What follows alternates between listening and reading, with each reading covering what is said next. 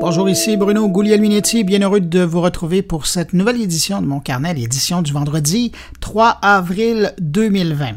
Au sommaire de cette semaine, ben, on va faire un petit spécial startup, si vous voulez, du moins au début euh, du podcast, en commençant par euh, prendre des nouvelles des startups québécoises, comment elles vont au beau milieu de cette pandémie mondiale?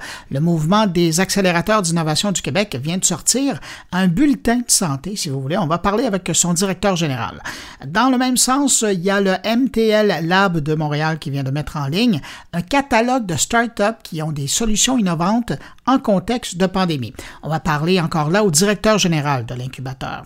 On va parler euh, du Québec numérique avec Vaes Kazardjian de chez Deloitte Digital. Le Québec, depuis trois semaines, utilise comme jamais les ressources en ligne, que ce soit pour travailler, consommer, garder le contact avec les amis, la famille ou se divertir. Ben, on va parler de ça avec lui. Côté divertissement, sport et histoire, on fait un combo de tout ça. Il y a le journaliste de Québec, Pierre Blais, qui vient de mettre en ligne une série de podcasts, une série de 33 épisodes qui relate la grande époque des Nordiques en compagnie des journalistes Maurice Dumas et Claude Bédard. On va parler de ça avec Pierre Blais, l'animateur et réalisateur de la série. Sinon, ben, il y a mes collègues qui sont là également. Il y a Jean-François Poulain qui va nous parler de UX et de jeux de société. Vous allez voir, il y a un lien entre les deux. De Suisse, Thierry Weber s'intéresse à cet élan de créativité que le confinement général planétaire semble avoir généré sur Internet. Patrick White, de son côté, revient sur l'état du commerce en ligne au Québec. Et puis, il y a Stéphane Ricoul qui s'intéresse à la valeur monétaire de la gratuité qu'on retrouve sur Internet. Alors avant de faire un survol de l'actualité numérique de la semaine, je prends quand même un instant pour saluer particulièrement cinq auditeurs de mon carnet. Cette semaine, salutations à Dominique Dufour, Pierre Desrochers, René Gagnon, Sylvie Coulombe et François Provost. À vous cinq, merci pour votre écoute. Et puis à vous, que je n'ai pas nommé, ben, je vous remercie énormément de m'accueillir avec ma bande entre vos deux oreilles cette semaine et à tous, je vous souhaite une bonne écoute.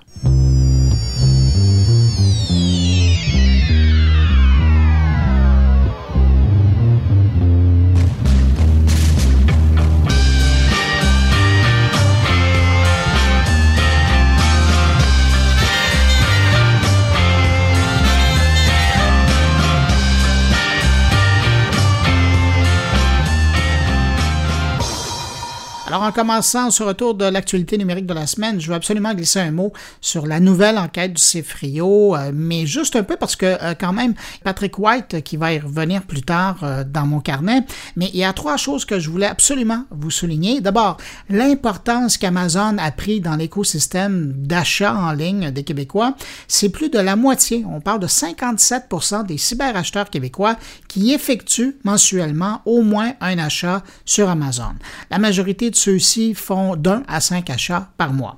C'est intéressant aussi de voir euh, ce qui est important pour les cyberclients québécois. Quand on leur pose la question, on voit que le délai de livraison à l'intérieur de 24 heures, ben, c'est pas nécessairement ce qui est le plus important. C'est important seulement pour un acheteur sur trois. Mais la grande majorité d'entre eux, là, on parle de 8 personnes sur 10, trouvent important de ne pas avoir de frais de livraison à payer pour les achats en ligne. Et puis, concernant l'importance accordée aux options de retour, 74% des cyberacheteurs québécois trouvent important de pouvoir retourner les articles achetés en ligne dans un magasin ou un point de service. Et puis finalement, lorsqu'ils se déplacent en magasin, ou je devrais dire se déplacer en magasin parce que c'est avant la pandémie, 7 internautes québécois sur 10 ont pris l'habitude de consulter en ligne l'inventaire d'un magasin avant de s'y rendre. Et puis ensuite, ben, on apprend a 60 des Québécois qui utilisent leur téléphone en magasin, presque un sur deux pour chercher de l'information sur un produit et presque 4 sur 10 pour comparer les prix avec les compétiteurs. Ça fait des consommateurs plus avisés. Alors, il y a beaucoup plus de données sur le comportement des cyberacheteurs québécois dans cette enquête, mais je laisse ces détails-là à Patrick White euh, un peu plus tard dans le podcast. D'ailleurs, vous apprendrez la valeur des achats faits par les Québécois en ligne. On parle de milliards c'est immense comme montant. Alors, entre-temps, et pour terminer ce point, euh, j'étais curieux de savoir ce que euh, la grande chef de la recherche du CFRIO, Claire Bourget, euh, qui est la directrice principale de recherche marketing du CFRIO, ce qu'elle retenait de cette enquête sur le commerce en ligne et les Québécois. Ce que je vois, c'est que ben, de plus en plus, on voit que acheter en ligne c'est utile, les gens le font, les gens rendent ça dans leurs habitudes de vie courante. C'est ça, on le voit. Puis surtout là, en temps de pandémie, moi, je regardais normalement mes médicaments, je vais à la pharmacie les chercher. Mais là, non, je vais, je vais commander en ligne, puis je vais me le faire livrer, euh, livrer à la maison. Mais le parallèle de ça, ce qu'on voit, puis on le voit beaucoup dans le secteur de l'alimentation, c'est que tout le volet logistique n'est pas encore là. Le consommateur en veut, veut acheter en ligne, mais euh, les entreprises ne sont pas encore tout à fait assez bien organisées pour ça. C'est ça qu'on voit. Ça va s'ajuster. Probablement ça va faire en sorte qu'on va acheter encore plus en ligne. Le secteur de l'alimentation, je pense c'est un bon exemple dans ce cas-là. Mais euh, ça prend de l'ajustement. Euh, on va arriver là, ça va se développer. C'est juste. Là, on a l'occasion pour l'initier davantage. Moi, c'est comme ça que je vois ça. Tu sais, puis euh, l'autre, ben là, c'est pas dans le commerce électronique, mais moi, je vois le télétravail. Tu sais, le télétravail, puis moi, je prends l'exemple du Cifrio. Nous, ça fait, un bout de temps, là, on avait mis la politique en place, on avait, tu sais, tout était en place, on, est, euh, on travaille juste dans le cloud, on est, tu sais. Fait arrive cet aspect-là, gérer des employés en télétravail, pour nous, ça fait pas de différence. C'est sûr, c'est le fun d'être en présence des gens avec, tu sais, physique, des gens avec qui tu travailles. Mais si au moins tu as ça déjà en place, puis que tous les accès aux, documents, à, tout ce que tu as besoin, aux, euh, aux, outils, aux documents, au contenu, si c'est déjà en place, ben c'est pas mal plus facile. Ça facilite les choses.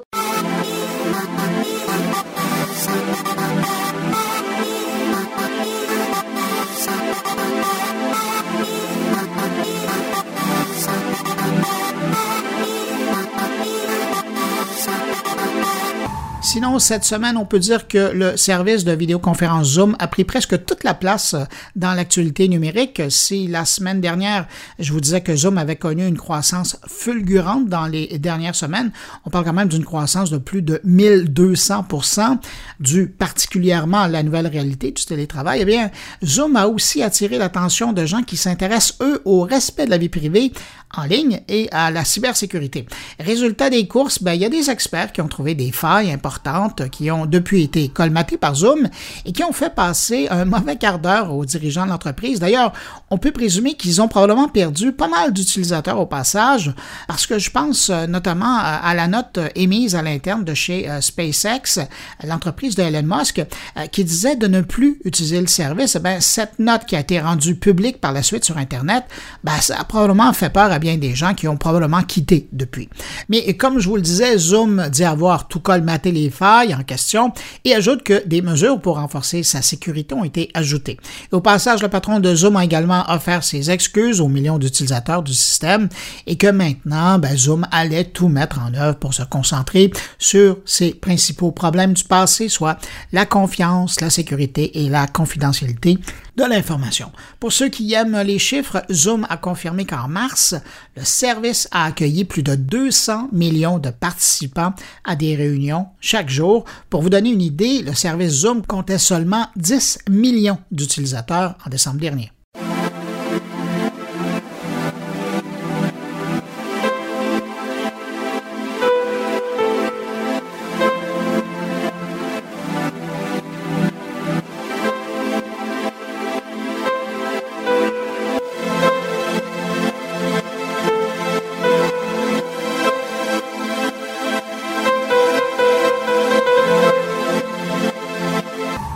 D'outils de communication, si vous êtes utilisateur du service Messenger de Facebook, on doit bien être rendu à un milliard et demi maintenant sur Terre à utiliser ce service-là. Ben, sachez que Facebook vient de mettre en ligne un nouveau logiciel ou application, si vous voulez, pour ordinateur Windows et Mac OS. L'application Messenger Desktop propose sur ordinateur les mêmes fonctionnalités qu'on retrouve avec Messenger lorsqu'on l'utilise sur un téléphone intelligent ou euh, dans sa version web. Vous serez probablement intéressé euh, de télécharger cette version si vous êtes un utilisateur de la fonction vidéoconférence de Messenger parce que en version ordinateur, ben, la taille du moniteur permet une expérience pas mal plus agréable que sur l'écran d'un téléphone ou d'une tablette. Selon Facebook, le nombre d'utilisateurs de la fonction appel de l'application Messenger en version web sur ordinateur a augmenté de plus de 100 depuis le début du confinement. Alors, on peut comprendre qu'il y aura des heureux avec cette nouvelle version. Vous la retrouverez dans les boutiques euh, Apple et Microsoft de vos ordinateurs.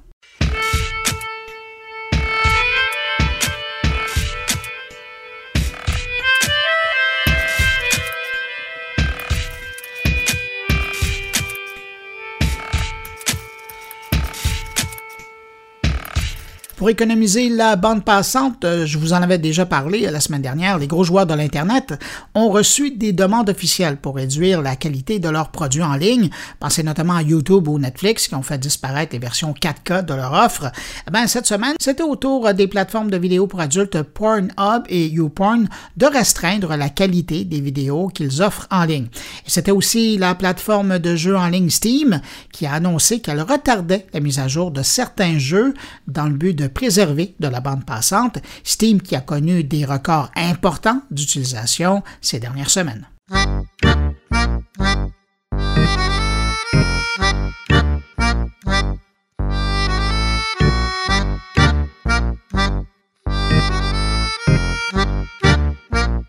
L'éditeur Microsoft arrive avec un nouveau forfait mensuel pour sa trousse de logiciels de bureautique Office 365. En fait, d'ailleurs, il faudra aussi apprendre le nouveau nom. On ne dira plus Office 365, mais plutôt Microsoft 365. Donc, ceux qui voulaient utiliser la trousse auparavant devaient euh, y aller avec l'abonnement annuel. Bonne nouvelle, dorénavant, on pourra au besoin acheter l'abonnement pour les mois qui nous intéresse. Microsoft en profite d'ailleurs pour intégrer dans sa nouvelle offre de Microsoft 365 personnel et famille une nouvelle intelligence artificielle pour faciliter l'utilisation des logiciels de la trousse. Par exemple, avec Word ou Outlook, on aura droit à l'outil Microsoft Editor qui propose de revoir les textes pour les rendre plus fluides ou plus concis. Dans PowerPoint, le Presenter Coach donne des conseils pour améliorer une présentation orale. Et j'ai vu aussi quelque part que Excel devrait proposer un nouvel outil de gestion de finances personnelles à même le logiciel, alors avis aux intéressés. Autre fonctionnalité intéressante avec cette euh, nouvelle trousse euh, pour les familles, la trousse Microsoft 365 vient avec la nouvelle application mobile Family Safety qui permet d'encadrer l'utilisation de l'Internet et des appareils par les membres d'une maisonnée. En passant, la formule Microsoft 365 Famille pourra être utilisée par six utilisateurs en même temps. Et pour les abonnés actuels de Office 365, le transfert au nouveau Microsoft 365 se fera à compter du 21 avril prochain.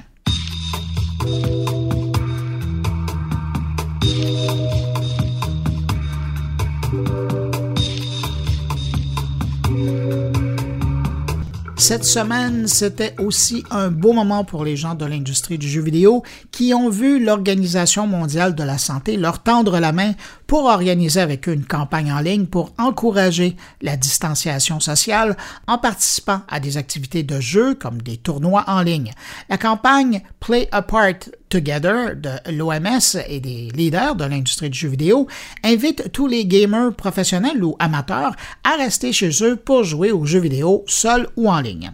Mais du même coup, et c'est pour ça que je vous en parle aujourd'hui, cette alliance due à la pandémie, ben, c'est aussi l'enterrement de la hache de guerre entre les deux parties depuis que l'OMS avait décrété en janvier 2018 l'existence du trouble du jeu vidéo lié à la pratique du jeu vidéo. Aujourd'hui, l'OMS donne plutôt une caution sociale et scientifique à cette pratique dont elle reconnaît ses valeurs.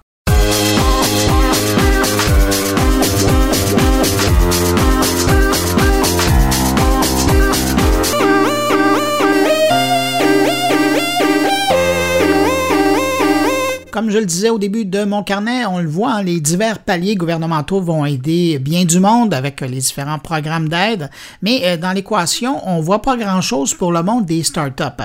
Et cette semaine, il y a le mouvement des accélérateurs d'innovation du Québec euh, qui a publié les résultats d'une consultation faite auprès de ces gens-là pour voir comment ils vivaient le moment présent et comment ils entrevoyaient l'avenir.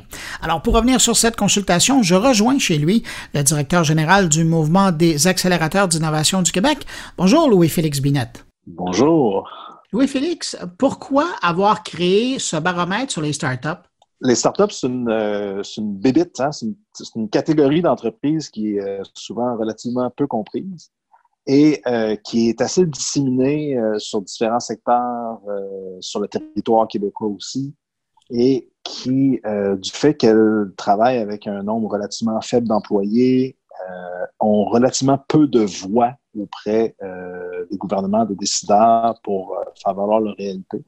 Donc, il semblait important pour nous, qui sommes des acteurs qui venons en soutien aux startups, notre, notre carrière, c'est de les aider à, réussir, de prendre le pouls un peu de comment cette communauté-là d'entreprises réagit à la situation économique qu'on connaît, euh, pour pouvoir orienter à la fois nos ressources de soutien, euh, mais à la fois passer des messages euh, aux acteurs qui, qui voient un intérêt dans la survie des startups pour leur dire, ben voici qu'est-ce qui marche, qu'est-ce qui marche pas, voici où on pourrait diriger de l'aide, puis voici dans les programmes en place ce qui convient ou convient pas à la réalité des startups.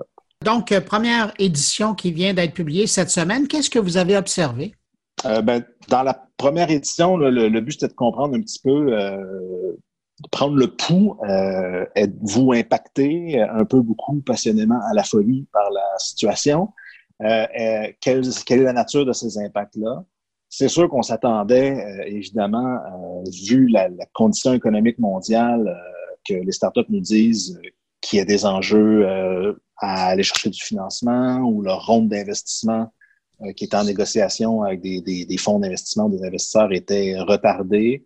Euh, évidemment, beaucoup de, de, startups nous ont dit que les ventes n'étaient pas au rendez-vous ou que des gros clients avaient euh, mis sur pause les éléments. Donc, on, il y a beaucoup de choses auxquelles on s'attendait, mais ça nous permettait de voir, on voulait avoir une idée si cette situation-là était uniforme ou si elle affectait plus spécifiquement certains secteurs de l'industrie. Ça semble être assez uniforme, mais il y a aussi un certain nombre de startups, ça c'est important pour nous de voir ça, qui nous disent, ben, dans le contexte actuel, nous, on a développé des technologies, on a développé des, des, solutions à des, à des problèmes.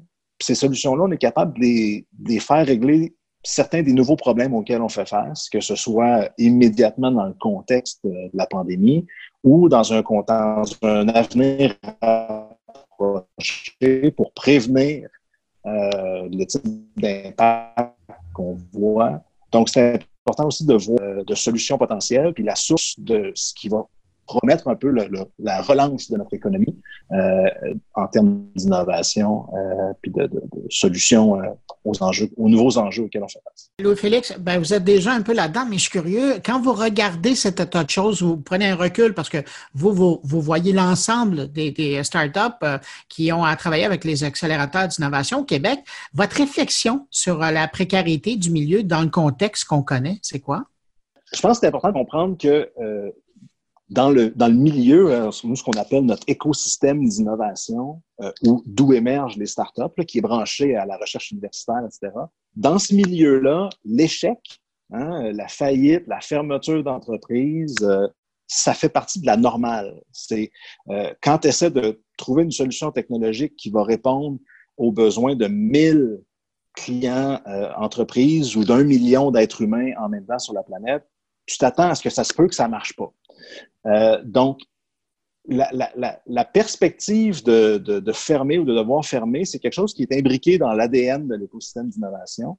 Euh, mais euh, c'est quelque chose qui, en, contexte de, en contexte de crise, en contexte de, brassage important, c'est quelque chose qui permet de recycler, composter, transformer des bonnes idées, puis de les adapter rapidement aux besoins. Donc, c'est sûr que nous, ce qu'on regarde vraiment, c'est de dire oui, on, veut éviter que des startups doivent fermer, mais si, le tissu économique est, fortement changé, euh, ben, il faut regarder comment est-ce que euh, nos startups vont nous aider à organiser des festivals, à repenser nos systèmes de transport, nos systèmes euh, d'allocation des ressources dans le, dans dans le secteur hospitalier, ou repenser la façon dont on fait la culture, le divertissement, le tourisme c'est des startups qui vont amener ces solutions-là. Et donc, nous, on est tout de suite déjà, on voit nos startups sont en train de travailler, sont sur le terrain, sont en train déjà de repenser leur modèle d'affaires en fonction de ce qui arrive, en fonction de ce que l'avenir pourrait être.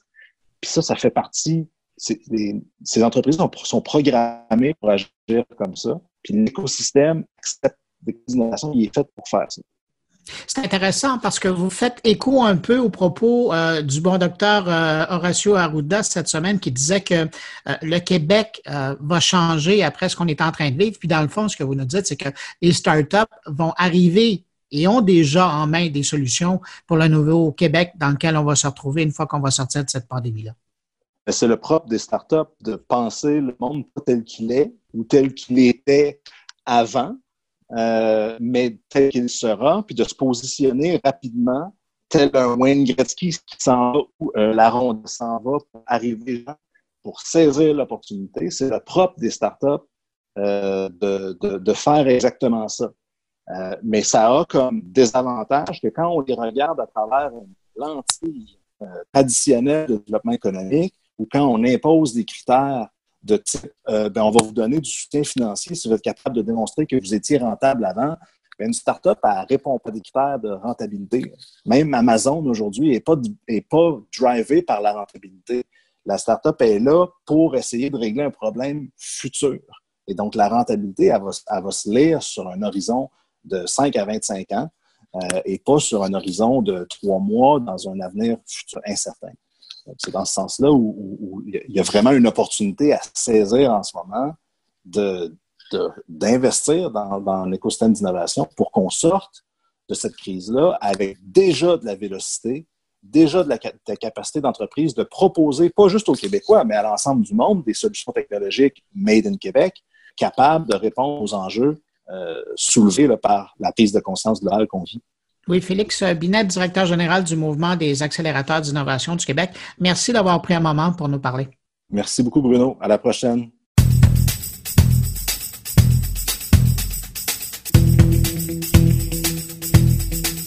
Alors, on vient de parler à Louis-Félix euh, Binette, qui est le directeur général du mouvement des accélérateurs d'innovation euh, du Québec, là, euh, par rapport à, à l'état des choses pour les startups québécoises. Et puis, en même temps, cette semaine, en même temps que sortait euh, cet état des lieux, il y avait une annonce qui était faite que je trouvais intéressante de MT Lab de Montréal euh, qui euh, vient de sortir de son côté un catalogue de start-up qui offre des solutions innovantes, évidemment dans le contexte de la pandémie. Alors pour être un petit peu plus au fait de la chose puis être curieux, j'ai contacté Martin Lessard qu'on rejoint à l'instant. Bonjour Martin. Bonjour, ça va bien Bruno? Dans le contexte, ça va bien, oui. Martin, Qu'est-ce que c'est donc ce catalogue de start-up aux solutions innovantes que tu sors? Bien, écoute, euh, nous, en tant qu'incubateur spécialisé en tourisme, culture et divertissement, on est tout à fait au cœur de cette tempête-là. On a été touchés de plein front. Notre industrie, on est une industrie très résiliente. Donc, on, s'est dit que comment on pouvait revenir et remonter sur la scène avec des innovations. Puisqu'on était spécialisé, nous, en innovation, on accompagne des entreprises innovantes qui proposent des solutions en tourisme, culture et divertissement. Donc, ce ne sont pas nécessairement que des solutions en tourisme, c'est des fois des solutions de d'autres domaines. Donc, quand on a parlé à nos, à nos startups, très rapidement, on s'est retourné de bord, on s'est dit, bon, mais le monde a changé, mais notre mission reste toujours la même, c'est-à-dire comment on peut accélérer les opportunités entre les innovateurs et des grands acteurs de l'industrie? Nous, au MT Lab, on a 11 grands partenaires comme Aéroport de Montréal, Tourisme Montréal, la CEPAC, Air Canada, le Musée de la civilisation. Donc, vous voyez bien que euh, c'est quelque part deux mondes qui ont été touchés différemment. Nous, on a l'avantage d'avoir des solutions agiles qui peuvent se retourner. Donc, on a demandé, avez-vous des compétences que vous aviez dans l'ancien monde qui pourraient être utilisées aujourd'hui? Et là, euh, à peu près une bonne partie de nos startups ont répondu oui, on peut faire ceci, on peut, voir ça de cette manière-là. Et tout d'un coup, ça devient des solutions qui peuvent être appliquées immédiatement dans des contextes très précis, euh, qui, qui sont peut-être pas des solutions qui vont sauver la planète, mais qui peuvent répondre à des besoins très précis. Et quand on a vu que nos startups pouvaient se retourner comme ça, on a demandé aussi au reste de l'écosystème d'innovation comme euh, des incubateurs ou accélérateurs comme District 3, euh, le Santec ou la piscine ou FinTech Cadence, de dire, vous, avez-vous aussi des solutions qui peuvent être appliquées ici et maintenant? Et du coup, on a monté un catalogue qui aujourd'hui est à peu près à 30 solutions disponibles immédiatement pour ceux qui auraient un besoin. Si on parlait particulièrement des gens qui habitent chez vous dans votre incubateur, est-ce que tu aurais un exemple d'une entreprise, d'une start-up qui a vraiment fait un 180 degrés par rapport à, ce qu'elle faisait, ce qui la déterminait, puis maintenant euh, qui arrive avec quelque chose d'autre? Mais euh, on j'aurais peut-être même deux exemples, peut-être pour montrer comment on peut euh, virer des fois comme un 180 degrés, puis des fois se retrouver au fond au même endroit, mais en, en étant quelque part pareil et différent. J'ai une solution qui euh, euh, euh, faisait des, offres d'expérience olfactive de destination. Donc, pouvait amener une odeur dans un lieu qui faisait, qui rappelait, mettons, des souvenirs de voyage ou, par exemple, des odeurs de, du marché de Jean Talon ou dans le, le, kiosque de, de, de l'Office de tourisme de Shawinigan, rappeler l'odeur de, du, du, du, coin avec la forêt, tout ça. Donc, c'est des, des, des, odeurs de, de rappel. Mais euh, eux, quand ils ont vu que tout d'un coup le tourisme s'arrêtait, qu'est-ce qu'ils pouvaient faire? Ils avaient un laboratoire, ils avaient une chimiste, et ils sont capables de pouvoir donc prendre des odeurs et de créer donc de, quelque part des, ambiances, et dans ce cas-ci, euh, anti-anxiogènes, parce qu'ils ont, ils ont des études, eux, qui peuvent montrer que telle odeur apaise beaucoup plus. Donc, ils ont dit, on va l'appliquer là-dessus. Et en plus, on a des odeurs du Québec, avec du monde qui sont en confinement en disant, mais qu'est-ce qui donnerait le goût de sortir? Bien, il y aurait, mettons, les parcs est-ce qu'on peut se sentir dans un parc? Donc, ils ont trouvé ce genre d'odeur-là et ils l'ont mis sur un genre de vaporisateur de type euh, euh, euh d'alcool qui permettrait de, de, pouvoir désinfecter les surfaces des espaces. Donc, par exemple, ça peut être mis dans un taxi, ça peut être utilisé par des gens en, euh, sur le front en ce moment, en première ligne pour leurs vêtements. Et donc, c'est un genre de vaporisateur de poche qui peut être utilisé maintenant pour désinfecter euh, des objets, des mains, des, ben, le corps ou des surfaces la première solution, c'est la solution de stimulation déjà vue.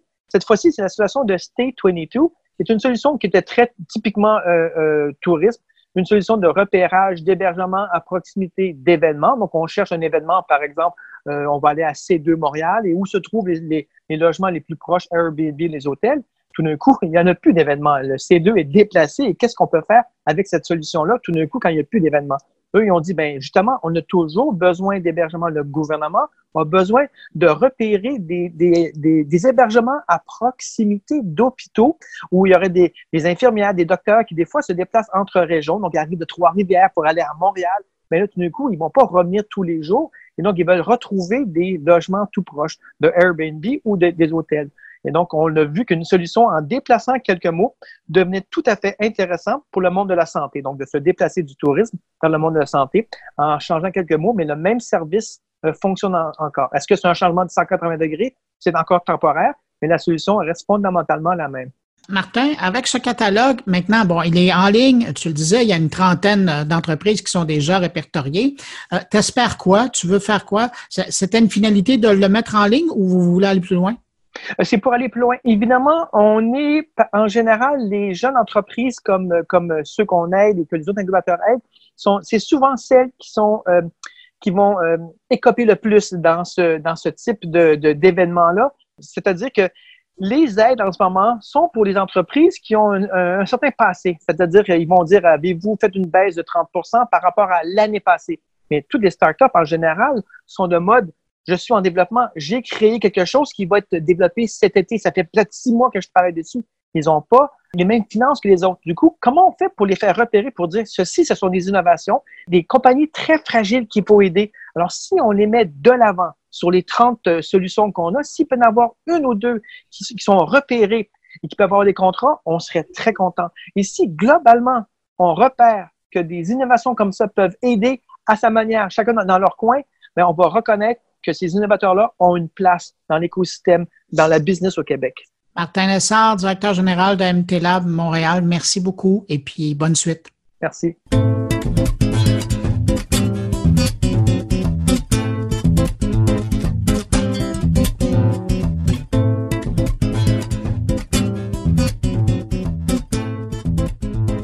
Poursuit dans le Québec numérique, mais cette fois, on va parler de l'utilisation d'Internet par les Québécois depuis les trois dernières semaines, que ce soit pour l'utilisation des ressources en ligne pour travailler, pour consommer, pour garder le contact avec les amis, la famille ou se divertir. Les Québécois, comme la moitié de la planète euh, aujourd'hui, sont sur Internet et changent leur habitude d'utilisation des outils numériques. Pour en parler, on rejoint Vaes Kazardjan de chez Deloitte Digital. Bonjour Vaes Kazardjan. Bonjour Bruno, c'est un plaisir de te parler. Hey j'avais le goût de te parler dans ces temps un peu particuliers où le numérique est vraiment au cœur du quotidien des Québécois qui sont euh, confinés pour euh, la plupart. Et je me disais, tu sais, ça fait des années qu'on parle de transformation numérique, de commerce en ligne. Qu'est-ce qui te passe par la tête quand tu regardes comment le Québec utilise le numérique ces temps-ci? Ah, c'est très intéressant. En fait, ces dernières semaines, il y a une blague. En fait, j'ai deux réponses à ça. Premièrement, c'est la blague qui circule depuis la semaine dernière sur Internet. Euh, qui est-ce qui accomplit la transformation numérique dans votre organisation? Euh, Option 1, c'est le PDG. Option 2, c'est VPTI. Option 3, c'est VP Marketing. Option 4, c'est COVID-19. Donc, dans une bonne mesure, les technologies étaient là, les façons de faire étaient là, l'expérience était là mais les habitudes n'étaient pas établies. Et je pense que ça va être euh, euh, un accélérateur finalement d'adopter ces habitudes-là, comme on a souvent vu à travers l'histoire d'ailleurs. Hein. Très souvent, on pense que les innovations sont adoptées parce qu'elles sont meilleures que le statu quo.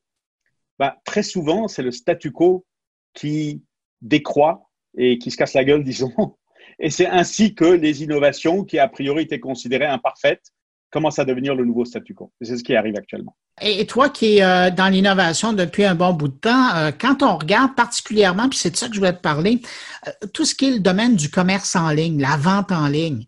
on a vu là cette semaine, il y avait le Cefrio qui parlait d'une volonté des consommateurs québécois à 79 d'acheter local en ligne, mais d'acheter local. il y avait un sondage cette semaine qui parlait d'une hausse de 160% dans certains domaines au Québec dans les deux dernières semaines, toujours en vente en ligne. Toi, quand tu regardes ça, est-ce que tu as l'impression que les commerçants québécois, les entreprises québécoises sont vraiment là, sont vraiment capables de répondre? Très, très bonne question. Tout d'abord, merci au CEFRIO pour avoir publié euh, les chiffres en question qui sont très détaillés. C'est un rapport qui est absolument magnifique, très, très bien illustré, exprimé aussi, je dirais. Effectivement, le commerce électronique, inévitablement, s'améliore. D'ailleurs, personne ne pourrait supporter l'idée qu'il euh, y ait une régression là-dedans. D'un autre côté, on l'a dit tout à l'heure, les technologies étaient là, c'était qu'il fallait plonger. Et euh, bon, ça, ça va être l'occasion de, plonger de ce point de vue-là. Et le commerce électronique, ce n'est pas seulement la vente en ligne, c'est pas seulement pour battre Amazon. Enfin, on l'a souvent dit. Je pense que les chiffres en 2019 étaient que Amazon a au total 6% du commerce électronique. Donc, on, a l'impression qu'ils sont là partout, 80%. Non, non, pas du tout. Donc, c'est une petite portion qu'ils ont. Il y a moyen de grandir. Et la bonne nouvelle, c'est que les méthodes sont désormais éprouvées. On n'a pas le choix. Il faut y aller complètement. Donc, je vais rajouter un détail de plus à ça. C'est que très souvent, on a parlé du commerce électronique comme étant purement transactionnel en ligne. Mais les gens ont besoin, surtout les gens qui sont, disons, dans la moyenne des consommateurs, pas les innovants, pas les gens qui sont, comme on dit, sur le leading edge. Ces gens-là ont besoin de confort, d'être réconfortés, d'être éduqués, d'avoir une conversation, de vivre une expérience. Enfin, l'expérience, très souvent, on la comprend comme étant colorée et spectaculaire, mais c'est pas ça l'expérience en réalité.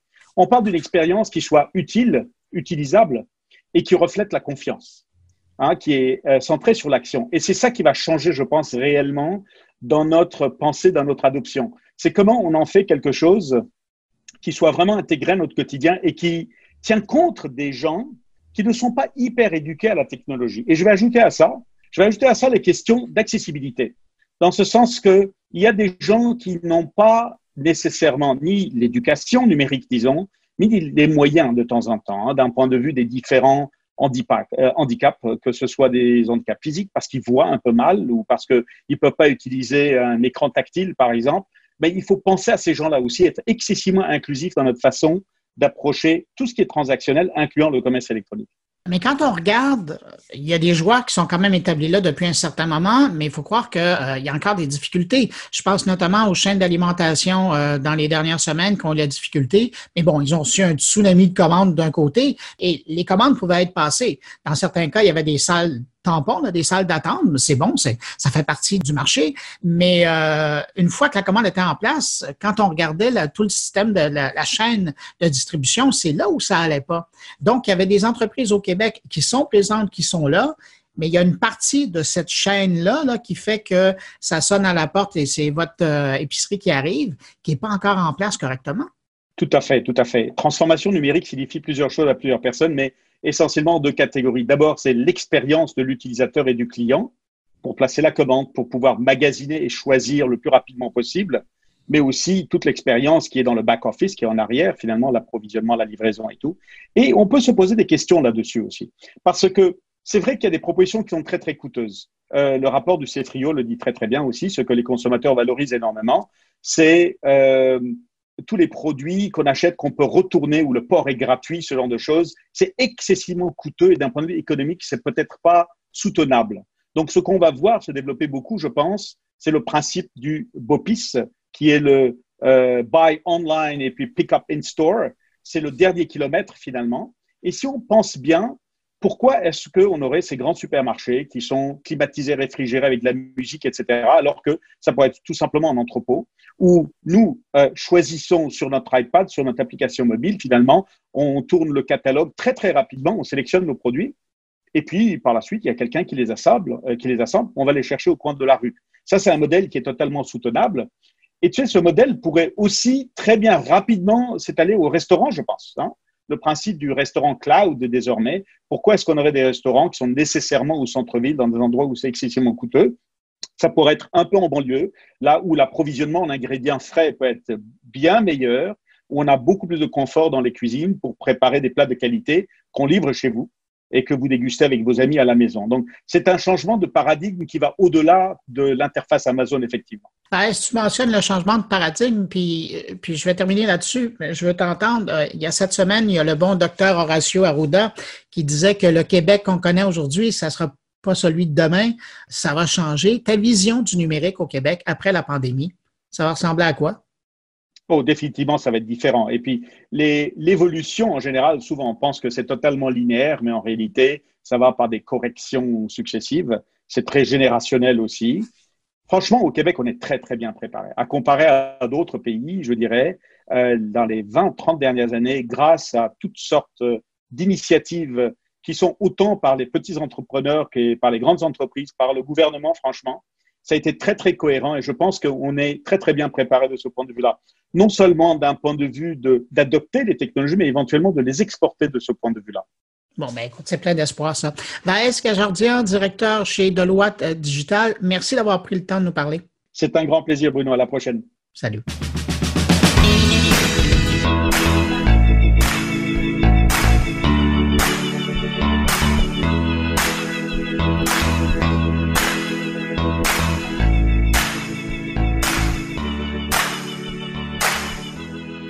Si vous aimez le sport ou si vous aimez l'histoire du Québec, il y a une nouvelle balado qui vient d'atterrir dans la podcastosphère québécoise qui va probablement vous intéresser.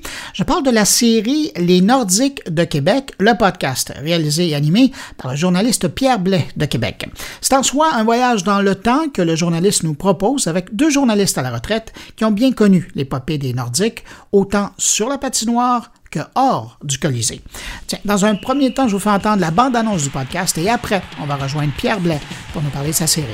Des moments spectaculaires, des moments plus tragiques. C'est une histoire rocambolesque. Quand tu vas dans le coin avec Mario Marois, t'es sûr d'avoir un coup de bâton, mais tu sais pas où. La ligne du centre des Nordiques, là, on parle de Peter Stachny, de Joe Sakic, de Matt Sundin, de Serge Bernier, de Dale Hunter. Au premier match de la saison régulière, Michel Bergeron cloue au banc pour deux périodes Marianne Stachny. Pierre Blais, bonjour. Bonjour Bruno. Pierre, c'est euh, pas la première fois que vous vous lancez dans un grand projet historique. Vous avez déjà fait un podcast dans le passé qui avait fait beaucoup jaser. Vous en regardez quoi de cette première expérience-là? Beaucoup de choses, beaucoup de choses, de l'expérience énormément, parce que le premier podcast dont vous parlez, c'est sur l'histoire des expos avec Jacques Doucet. Euh, et euh, ça avait pris plusieurs années. Au total, je dirais une dizaine d'années au bas mot là, pour, euh, pour mettre du début à la fin. Mais je connaissais pas grand-chose. J'étais jeune, on fait nos expériences, nos erreurs. Et là, j'ai refait à peu près le même projet, mais sur l'histoire des Nordiques de Québec. Et ça m'a pris grosso modo deux ans et demi. Donc, on apprend beaucoup de nos erreurs dans un projet comme celui-là.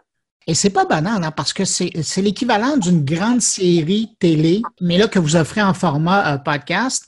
Et là, je, parle évidemment de la nouvelle série là, sur l'épopée des Nordiques à Québec, avec deux grands journalistes de Québec qui ont suivi vraiment de très près cette expérience-là. Comment vous avez réussi à les convaincre de parler de ça? Ça fait quelques années que je connais Maurice Dumas quand même pour avoir été euh, actif pendant qu'il était dans ses dernières années de, journaliste actif, justement. Puis on se côtoie encore régulièrement au baseball, au hockey, des choses comme ça. Euh, donc, j'ai approché Maurice en premier, évidemment. Euh, puis rapidement, ça l'a intéressé. Honnêtement, je n'ai pas eu à le convaincre. Là, ça, ça a été pas si mal.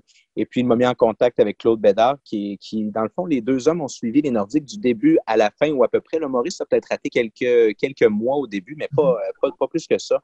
Alors, euh, ben, c'est ça. Maurice m'a mis en contact avec euh, Claude et, les deux ont rapidement accepté. eux, ça leur permettait de revenir dans, leurs vieux souvenirs, de revenir dans le passé, de revivre l'histoire des Nordiques. Donc, on s'est vu quand même une douzaine de fois pour des enregistrements qui ont duré au, des trois et quatre heures à la fois. Puis euh, je ne vous cache pas aussi que euh, j'ai beaucoup de respect pour ce qu'ils ont fait parce que Maurice a passé 75 puis Claude a passé 80 ans. Là. Donc, tu sais, c'est des journées qui sont éprouvantes. Là. Des trois, quatre heures d'enregistrement, c'est, c'est pas rien.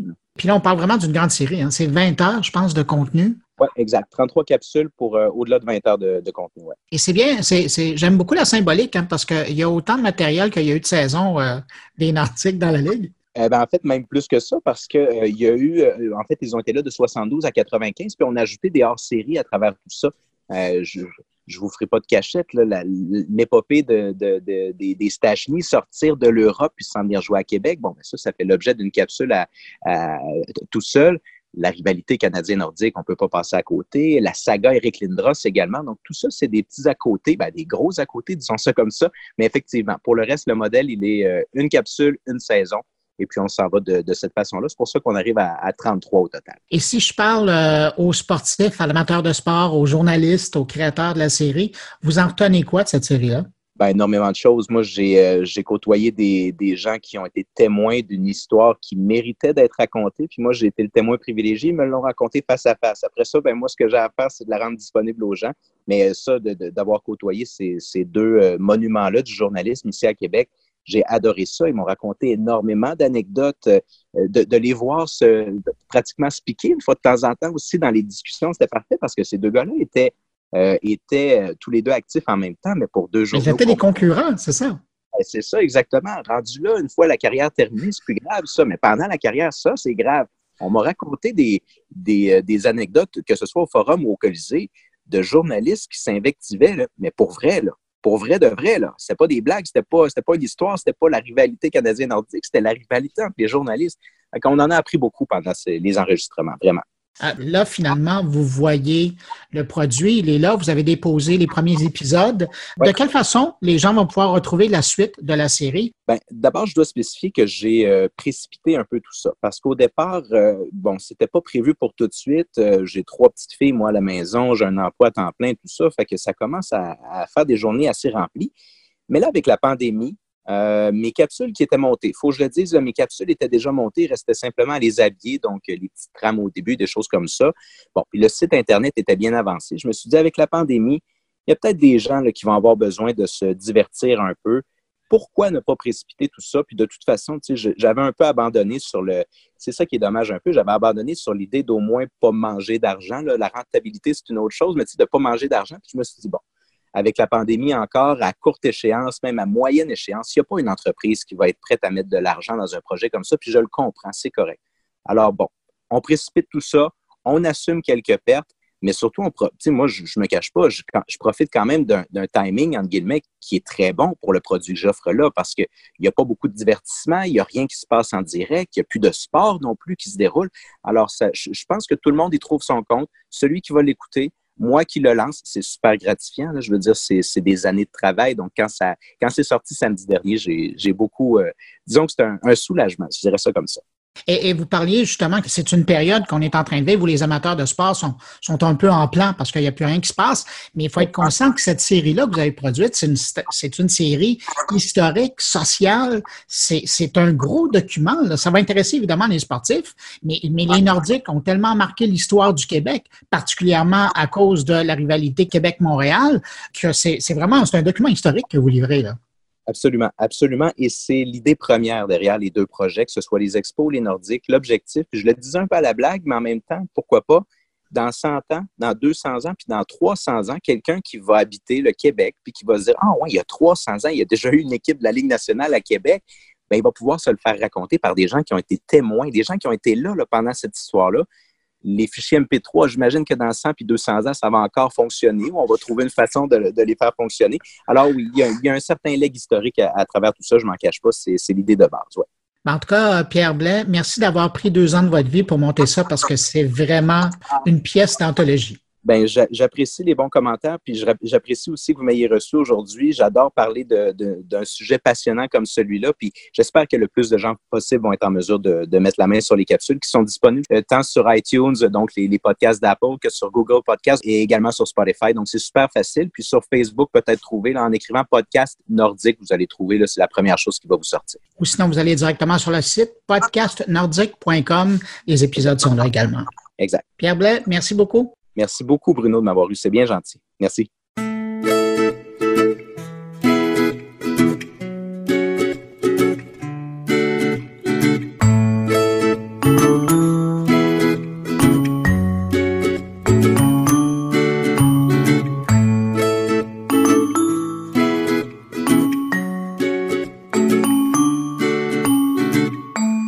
C'est le moment d'aller rejoindre Jean-François Poulain. Salut Jean-François. Bonjour Bruno.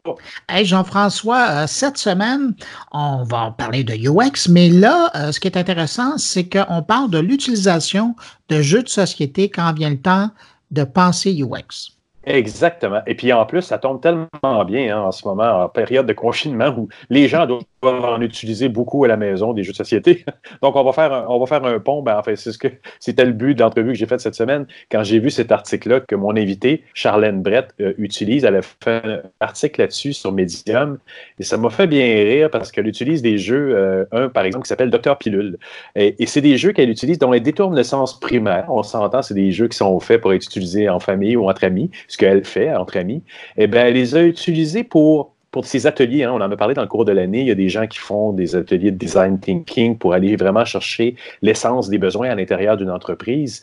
Et eh bien, elle, elle utilise, elle, va jusqu'à utiliser des jeux de société pour parfois juste réchauffer l'atmosphère, mais en même temps, ça permet aux gens de dire Ah, dans le là qui ne fonctionne pas, il y a telle chose qui pourrait fonctionner mieux. Est-ce que tu avais déjà fait ça, toi, dans le passé, utiliser des jeux de société? Ben oui, j'ai utilisé des jeux de société dans un cadre personnel, mais jamais dans le cadre d'ateliers comme ça. Moi, d'abord, dans ma pratique UX, les ateliers sont arrivés que depuis deux ou trois ans et c'est quelque chose qui est relativement nouveau dans, le métier pour moi. Donc, non, je n'ai pas été exploré jusqu'à cette limite-là. Puis il y a des gens qui utilisent Lego aussi, qui utilisent d'autres formes ludiques pour amener les gens à réfléchir ou à les sortir un peu de leur. De leur quelqu'un, on peut imaginer, qui est dans une grande organisation, qui est dans sa problématique quotidienne, et là, pouf, tu lui demandes de jouer à Docteur Pilule. Ça doit le sortir un peu de son quotidien quand même. Est-ce que tu es convaincu de les utiliser? Absolument, mais elle disait les premières fois où elle l'a utilisé dans le cadre de son emploi actuel, où elle, joue un peu le rôle de, de UX dans une entreprise, c'est qui tout double. C'est soit les gens jouaient pas le jeu, mais ils ont embarqué dans le contexte où elle l'a fait à date dans les ateliers. C'était supposé durer 15 minutes, ça a duré beaucoup plus longtemps. Donc, oui, ça fonctionne. C'est faisable. Ben, Jean-François, merci beaucoup pour cette rencontre. On écoute tout de suite l'entrevue. Merci à toi, Bruno. Bonne semaine. Aujourd'hui, je bosse dans une entreprise qui s'appelle euh, Media Keys, qui est basée sur Paris. Et puis, bon, il y a quelques autres agences un peu partout dissimulées dans le monde. Moi, je travaille depuis Montpellier, donc en mhm. France. Mhm. Et puis en fait, je vais avoir le rôle du coup du UX designer, donc je vais bosser euh, coude à coude avec le PMPO et également le CTO et les développeurs de l'équipe. C'est ça que j'aime dans, dans mon entreprise, c'est qu'on est une petite équipe très soudée en fait. Donc, je peux autant en termes de praticité et de euh, distance physique, hein, je peux très facilement travailler avec les développeurs comme avec le CTO, le PMPO, etc., etc. Et, c'est là que les UX sont à leur plus grande valeur, je crois, c'est en, étant au milieu d'une petite équipe multidisciplinaire, appliquer, de forcer un peu tous les gens à se parler aussi en même temps. Ouais, c'est ça. Alors, est-ce que c'est mon rôle de faire ça? Je sais pas, mais je j'apprécie vraiment joindre tous les bouts, tu vois. D'arriver à faire euh, le médiateur entre euh, ce, enfin, ce que veut le bac et ce que peut faire le front et ce que l'UX, euh, ce dont l'UX a besoin et ce que la boîte mhm. veut faire, tu vois. Être un peu au milieu de ce, ce Rubik's Cube et d'essayer d'enchaîner les, les mouvements pour que, au final, tout le monde trouve son compte, en fait. Et comment, à travers ça, mais là, je t'entends parler de Rubik's donc on parle de jeu, comment là-dedans, tu t'es dit à un moment donné, le jeu, que tu dis d'ailleurs dans ton article, aimer beaucoup, comment tu t'es dit que le jeu allait rentrer dans ta pratique et faciliter les choses que tu as expérimentées depuis que tu as commencé à travailler en UX? Ah bah ça, c'est marrant parce qu'en fait, euh, au départ, je, je c'est vrai que je suis quelqu'un qui fait de la veille, mais pas en grande euh, quantité. C'est quelque chose qui, qui va vite euh, m'ennuyer. Je préfère en fait tester, mhm. euh, avoir une idée farfelue qui m'arrive dans ma tête par X ou Y expérience et me dire tiens, je vais tester, tu vois, dans un atelier. Et les jeux de société en font partie. En fait, j'étais avec, euh, on, fait tout le temps des soirées euh, jeux de société avec euh, des amis. Mhm. Et en fait, je me suis dit, mais que, que, ça soit une personne que je connaisse depuis dix ans, comme une personne que j'ai rencontrée la veille et qui a la même passion de jeux de société que moi, je trouve que les jeux de société rapprochent et créent ce, cette relation de confiance et ce climat relationnel bienveillant directement en fait. Mmh. Ça dépend des caractères, etc. Mais et du contexte aussi. Je me suis dit, mais ça pourrait être super intéressant d'appliquer ça dans les ateliers UX que j'anime avec euh, mes utilisateurs, avec euh, les équipes, etc. Et le, le, premier jeu que, sur lequel j'avais fait une expérience, on va dire, c'était Dixit. Mmh. Euh, j'avais proposé, en fait, c'est là que m'est venue l'idée d'écrire un, un, article sur le détournement de jeux de société. En fait, Dixit, je sais pas si tu connais ce jeu de société mais non, je ne le connaissais pas. C'est un jeu de cartes, apparemment. C'est un jeu de cartes et en fait, le principe, c'est de d'émerveiller, on va dire, sa, sa créativité. Donc, il suffit pas d'être créatif pour y jouer. Il faut juste avoir des idées. Et en fait, sur les cartes, il va y avoir des dessins avec des designs, etc., totalement différents, euh, des ambiances différentes, etc. Euh, et le principe, en fait, dans le jeu de base, c'est que tu prends une carte, tu vas devoir donner un thème, tu la, mets face cachée, et les gens qui ont, eux, des, cartes dans leurs mains, vont devoir piocher parmi leurs cartes euh, une carte qui leur fait penser à ton mot. Donc, par exemple, moi, dans l'atelier UX, ce que j'avais dit, c'est on a tous cinq cartes en main qui sont totalement différentes il y a des centaines et des centaines de dessins différents.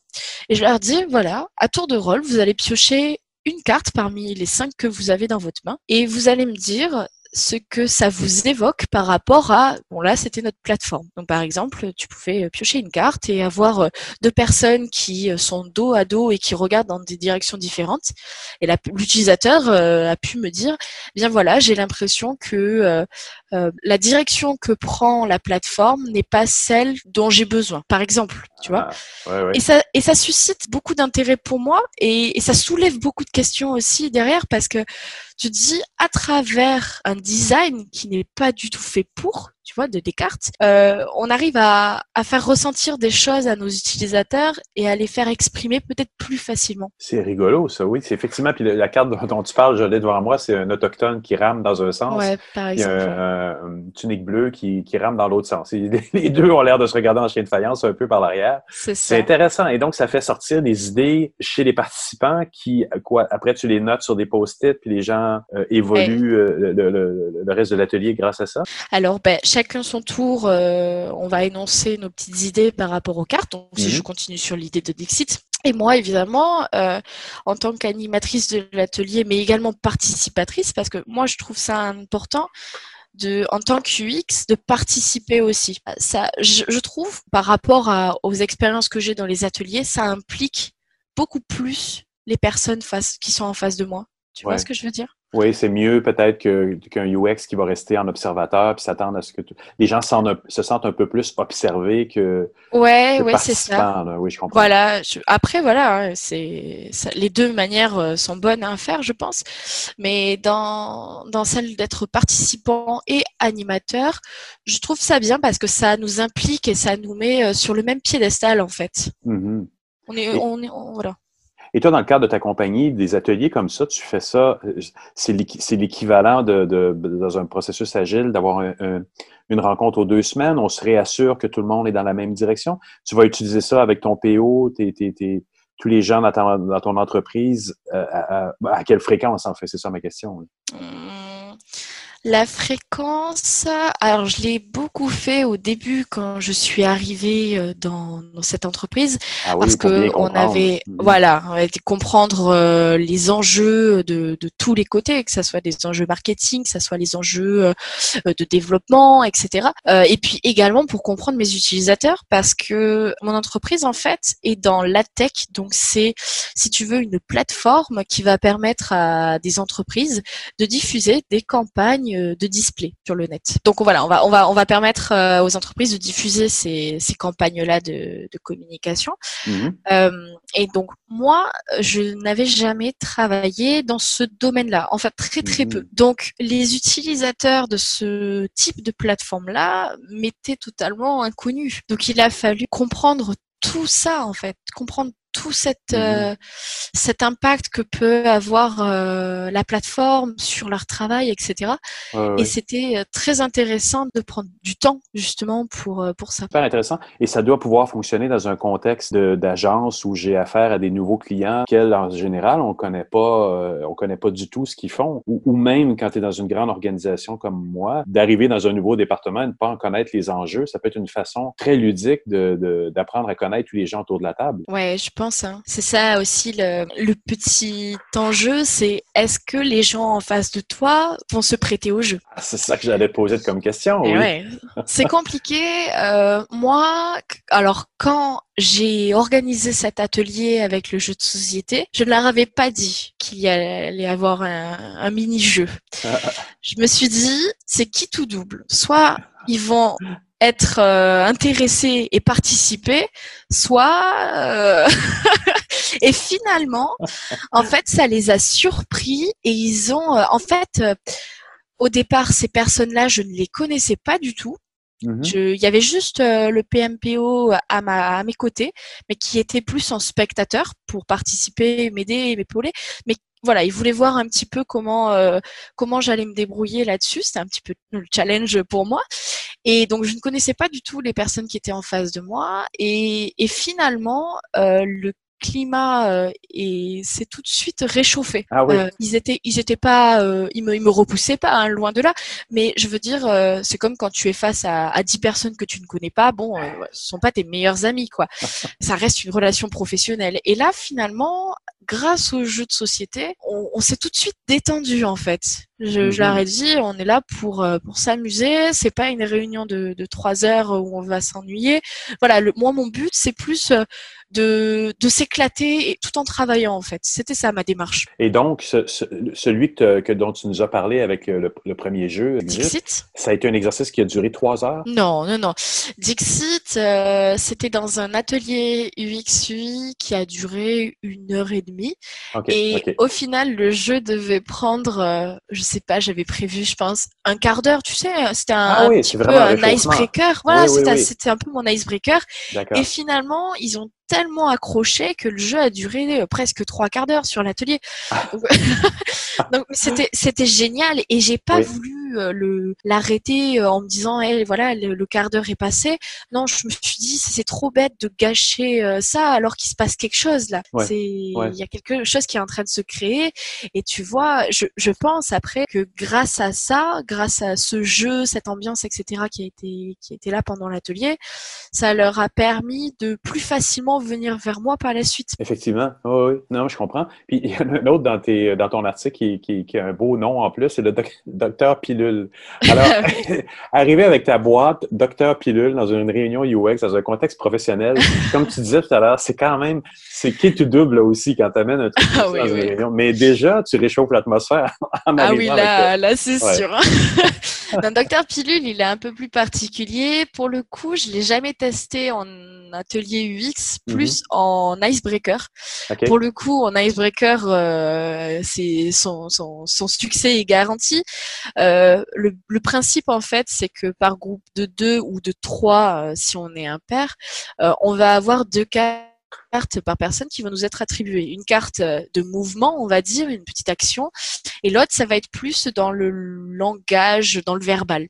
Mhm. Donc on peut très bien tomber euh, avec euh, euh, faire un massage à son voisin tout en parlant italien, tu vois, avec un accent italien. Ça, ça, ça va être des, des combinaisons d'actions et de euh, de, de de plein de choses en fait. J'en vois un autre ici à l'écran. C'est vous coupez les cheveux à un noble invisible, Voilà. criez en chuchotant. Voilà, non, c'est c'est très drôle parce que Ouais. ça permet vraiment de, de détendre l'atmosphère en fait. On est tous dans la même barque et le but c'est de ouais voilà de, de se détendre en fait, de, de s'éclater. Avant Ouais.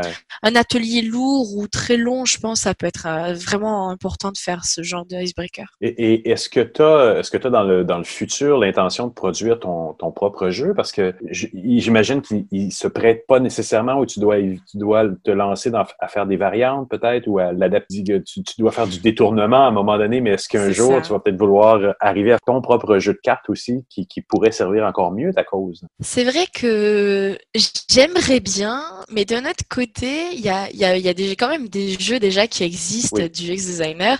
Oui. que Je les ai pas tous testés. Et puis je me dis, c'est plus du challenge pour moi de détourner un jeu de société. Je pense que c'est ça qui me qui me fait plaisir aussi, tu vois. Après, ça peut être un- une idée euh, de créer son jeu de société, mais j'aime bien l'idée pour l'instant de faire avec ce que j'ai sous la main et de le détourner. Je trouve ça drôle. Oui, je trouve ça, je trouve ça intéressant. Puis dans l'article, euh, je le mettrai sur Twitter, je trouve ça intéressant parce que euh, c'est vraiment l'idée de détourner quelque chose qui est vraiment très ludique. Alors que les jeux de cartes qui sont proposés dans le monde du UX pour un peu le même but que ce que tu fais, Ouais, ouais, ouais. un peu moins icebreaker dans le, dans le cas des jeux UX où ils vont vraiment atteindre ou vouloir atteindre des, des objectifs de conceptualisation. Dans ton cas, à toi, c'est icebreaker, mais en même temps, tu fais sortir vraiment le, le- le psyché profond des gens autour de la table.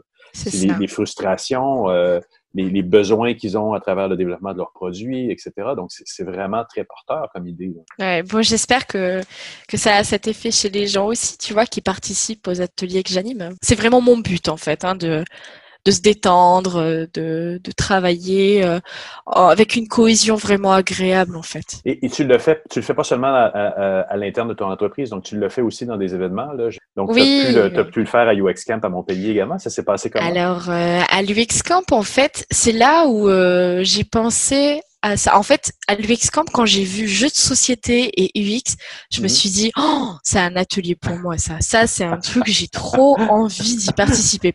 Et figure-toi que, oh, du coup, on était par groupe, euh, on était quand même pas mal, hein. donc on, a, on était par groupe de 7 ou 8, je crois, Mhm. et il fallait choisir euh, un jeu de société, et dans le, dans le lot des jeux, il y avait Dixit. Ah. Donc moi, je me suis dit, je laisse choisir mon équipe pour voir justement, pour pas influencer. J'avais envie de voir un petit peu ce qui allait être choisi, et celui qui était choisi, c'était Dixit. Et donc, euh, j'ai dû trouver une autre manière encore de le détourner, donc avec euh, les personnes avec qui j'ai participé, et Mhm. on s'est amusé à faire euh, 1000 mots pour une idée. Euh, Je crois que c'était ça, c'est comme ça qu'on l'avait appelé. Donc c'était pas mal. Bon, après voilà, dans mon article, j'ai mis le lien euh, de leur article Une justement image, sur l'UX une image pour mille mots. C'était le- Voilà, c'est ça. ouais, ouais.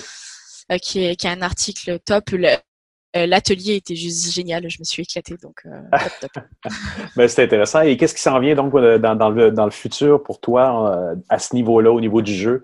Est-ce que est-ce qu'il y a des plans pour faire? Bon, alors évidemment, on est tous un petit peu en confinement, mais Ouais, alors euh, justement, je m'arrête pas aux jeux de société. Je- Enfin, je vais, je vais m'arrêter juste aux jeux.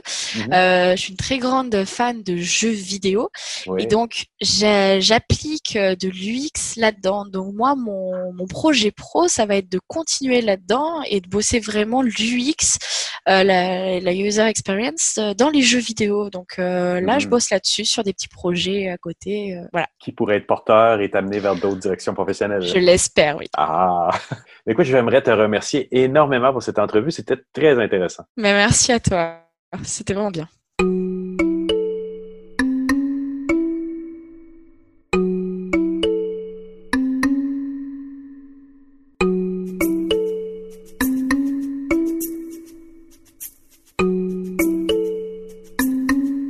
De Suisse, Thierry Weber s'intéresse à cet élan de créativité que le confinement général planétaire semble avoir généré sur Internet. Bonjour Bruno, bonjour les auditeurs de mon carnet.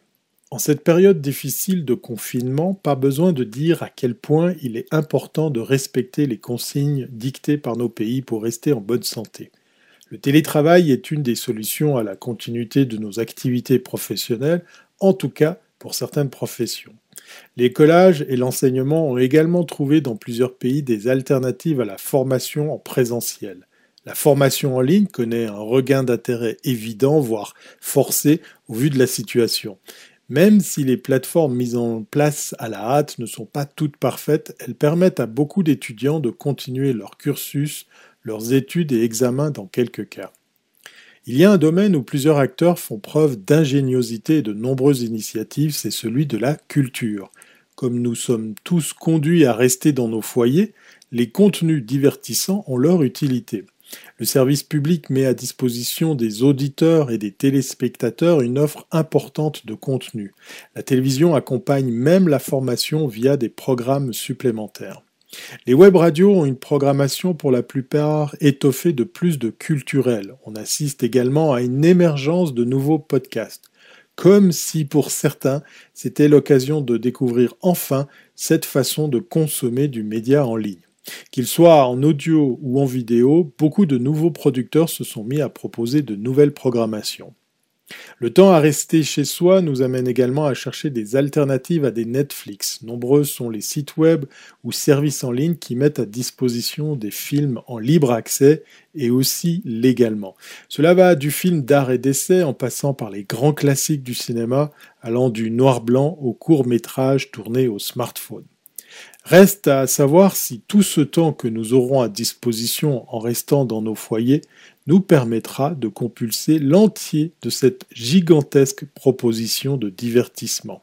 Et dans toute cette offre en ligne, n'oubliez pas l'excellent podcast de Bruno Guglielminetti qui porte le nom de Mon Carnet. Mais pour le coup, je crois savoir que vous y êtes déjà abonné, alors n'hésitez pas à le partager autour de vous avec vos amis confinés. Allez, à bientôt si c'est pas avant et portez-vous bien.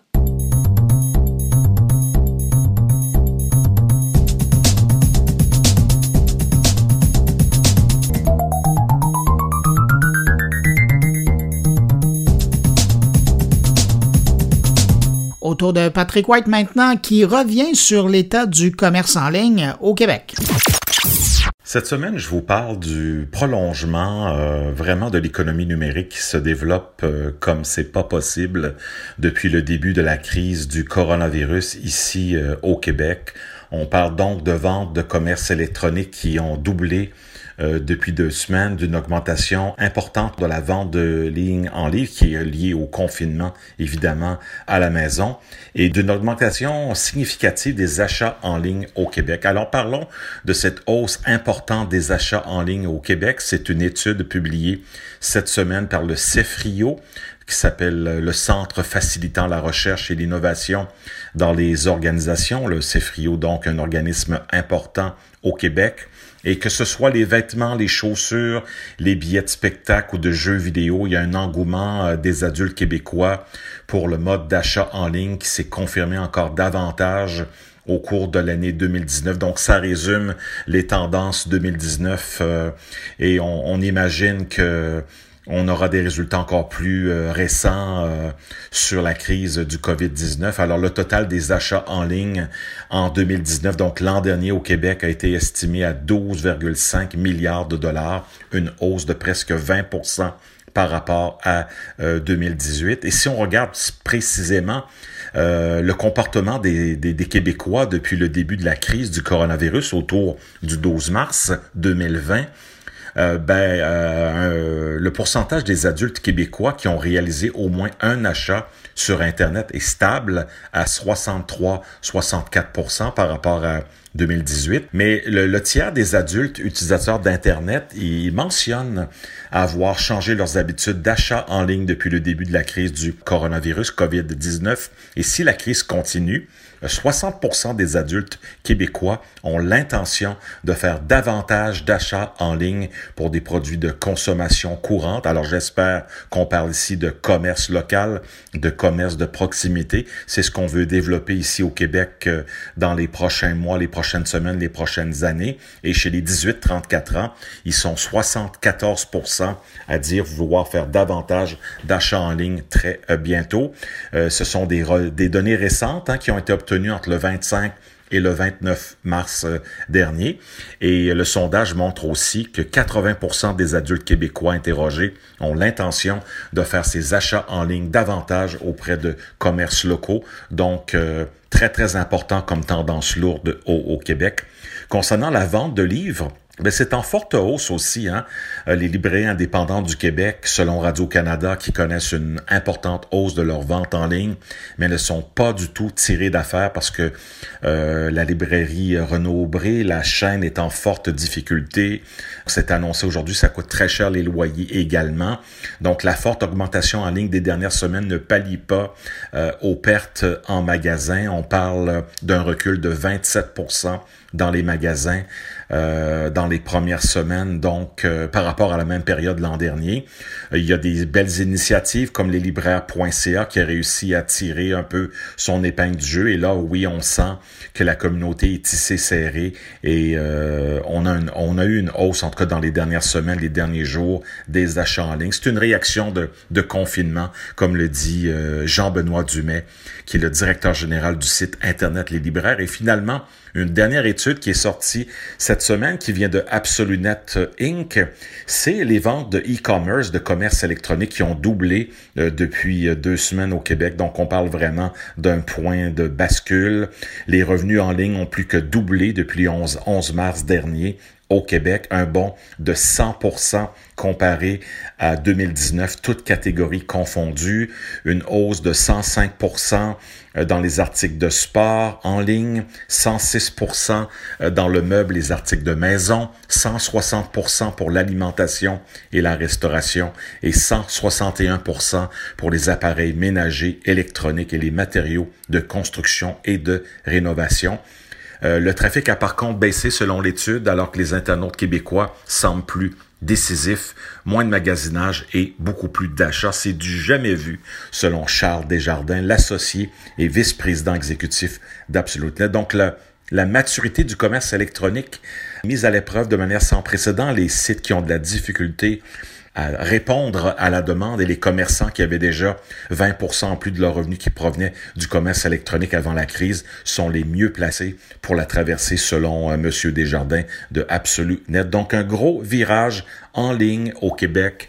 On parlera davantage peut-être dans les prochaines semaines de la consommation culturelle des Québécois, que ce soit vidéo, euh, bande passante, téléphonie cellulaire, pornographie également. Un gros impact euh, qu'a le COVID-19 sur les habitudes des Québécois au quotidien qui sont confinés à la maison depuis presque trois semaines.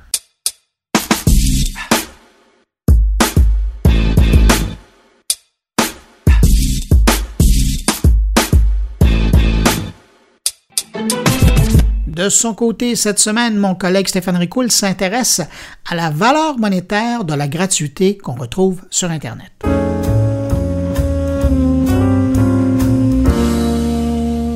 La vie est quand même drôlement faite. La semaine dernière, je vous disais que la COVID-19 avait eu plus d'impact sur la transformation numérique de nos entreprises que les experts euh, n'en ont eu dans les dix dernières années, alors qu'on martelait le message que nos entreprises devaient se transformer.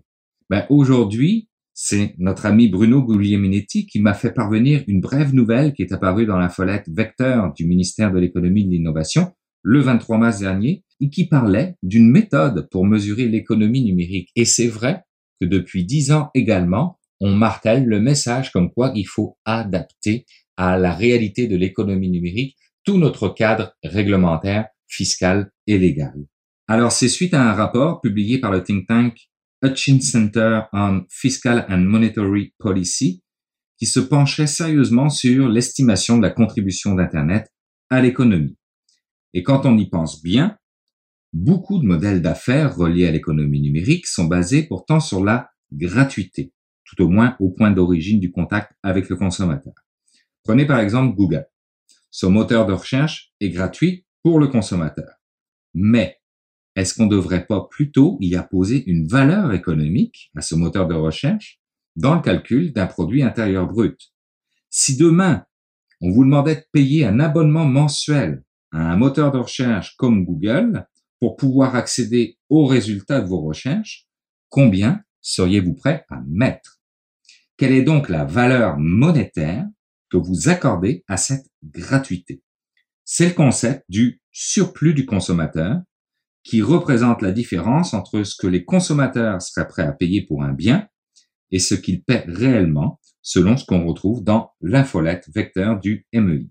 Et cette mesure de cette portion de l'économie est primordiale si l'on souhaite comprendre la réelle contribution économique des Facebook, des Google ou des autres Wikipédia. Entre vous et moi, c'est quand même comique que l'on parle sans cesse des GAFA en bien comme en mal, sauf quand on calcule notre produit intérieur brut. On dit par exemple que le produit intérieur brut de l'industrie des encyclopédies est en chute libre. Et pourtant, jamais, mais alors jamais le consommateur n'a eu autant accès à un volume de données aussi important et jamais il ne l'a autant utilisé. La valeur médiane donnée à Wikipédia par les consommateurs américains est de 150 dollars par année, mais elle est de 0 dollars dans le calcul du produit intérieur brut américain. Un exercice a été fait par ce think tank concernant la valeur de Facebook aux yeux du consommateur américain. Et elle s'est établie à 48 dollars par mois, avec des valeurs qui oscillaient entre 1 dollar par mois et 1000 dollars par mois. Le même exercice, à des fins de comparaison, a été fait en Europe et la valeur a été fixée à 97 euros par mois. Le calcul du surplus, dont je vous parlais un peu plus tôt, a été évalué à 500 dollars par année par utilisateur en ce qui concerne Facebook.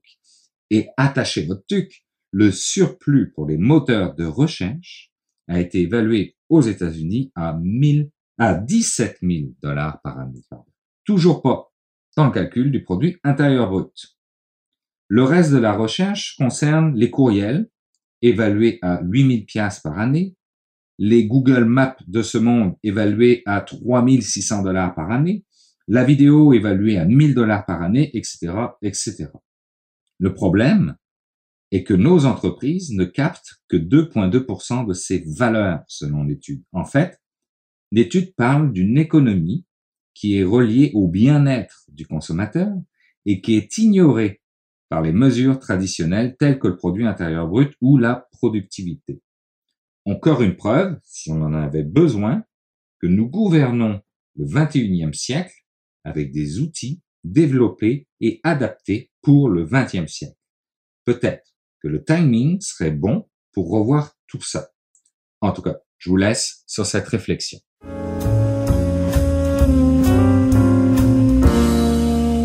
Ben voilà, c'est déjà tout pour cette édition de mon carnet. J'espère que vous avez apprécié. Merci à nos invités, merci à mes collaborateurs, Jean-François Poulain, Thierry Weber, Patrick White et Stéphane Ricoul.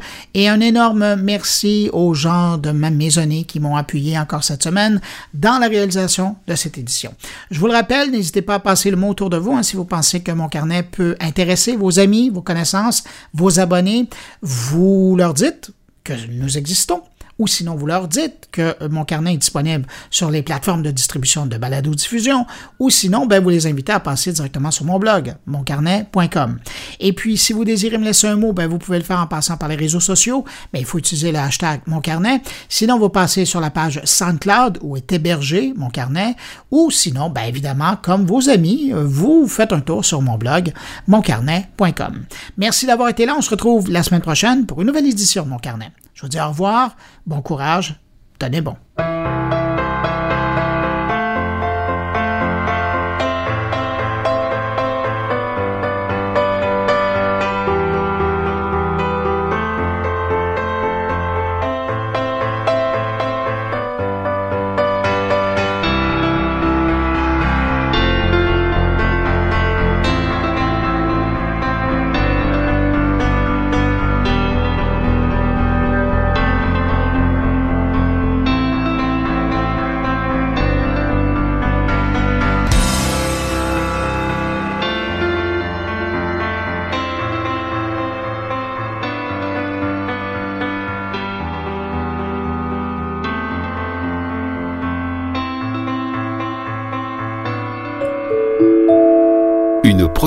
goulielminetti.com.